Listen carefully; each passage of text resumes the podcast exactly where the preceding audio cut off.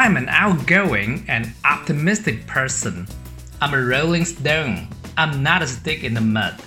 I would never let the grass grow under my feet. I love to travel and meet various tourists. I can't keep still. I can't stay in one place too long. I'm very frugal. Money doesn't burn a hole in my pocket. But I like to be generous with my friends. I am an outgoing and optimistic person. I'm always on the go. I'm always on the move. I am a rolling stone. I'm not a stick in the mud. I would never let the grass grow under my feet. I love to travel and meet various tourists. I can't keep still. I can't stay in one place too long. I'm very frugal.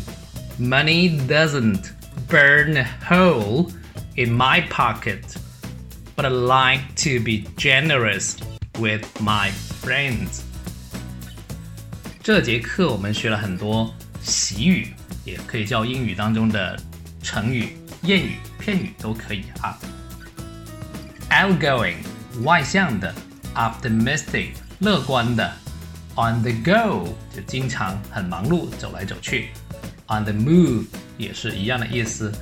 Rolling stone 滚石，它来自于啊一整句的习语谚语，叫做 A rolling stone gathers no moss。滚动的石头不长青苔，就是说，哎，你如果经常变来变去的话，就很难聚财，就要专心。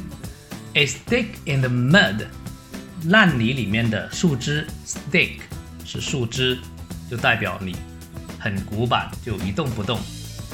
Let the grass grow under my feet，让双脚长草，就是说你在一个地方待得太久了，所以双脚才会长草。Various 各种各样的，tourists 游客，keep still 就等于 stand still 一动不动，frugal 节俭省钱等于 money saving。Money doesn't burn a hole in my pocket。这个谚语我们以前学过，呃，钱不会在我的口袋里面烧一个洞，就是说不会乱花钱。